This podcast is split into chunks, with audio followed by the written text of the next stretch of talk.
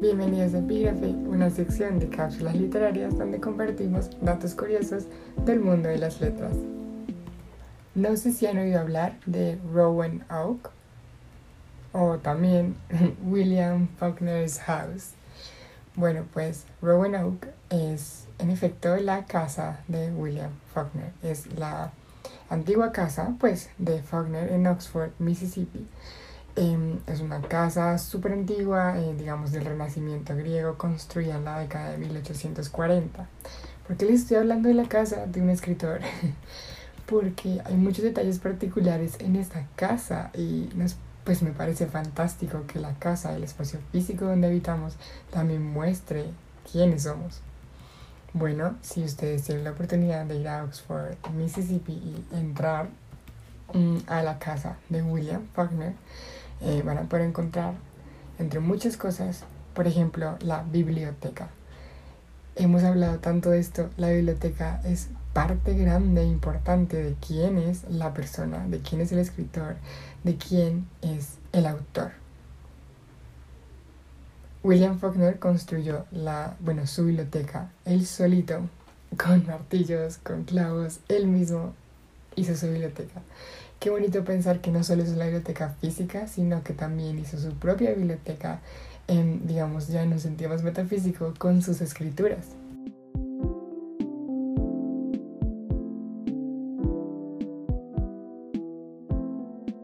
Vamos a pasar a su oficina. Es como si fuera su cuarto. Entonces, ¿qué tanto dice nuestro cuarto sobre nosotros? Pues el de William Faulkner dice muchísimo. Y he aquí a lo que quería llegar. Eh, después de mirar esto de la biblioteca, William Faulkner construyó esta oficina él también, él solo. Y si ustedes tienen la oportunidad de ir, eh, también lo pueden ver en la página web de Roanoke, eh, se van a dar cuenta que tiene las, las paredes perdón, rayadas. William Faulkner rayaba sus paredes para poder escribir y tener como en una sola Mm, en un solo panorama poder tener lo que estaba escribiendo. Si ustedes han escrito, pues sabrán que a veces es muy fácil, es muy difícil acordarse de lo que escribiste en la primera página cuando vas en la quinta.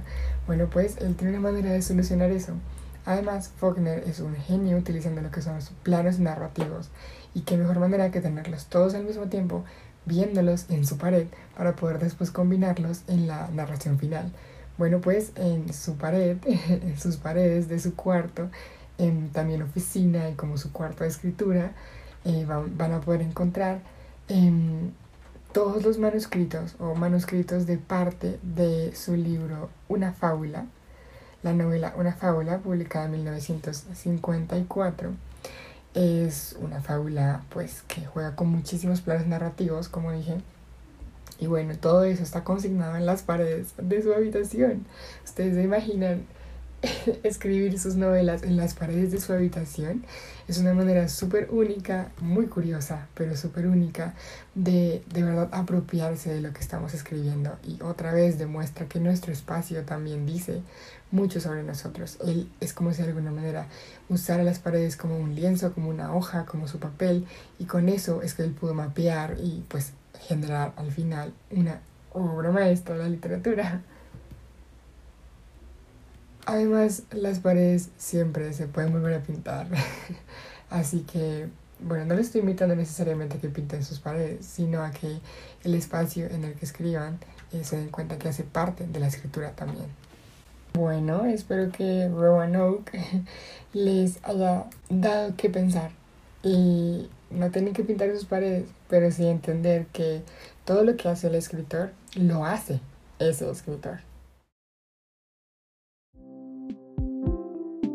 Yo soy Julie y esto fue Epígrafe de Lexia, Palabras en Griego.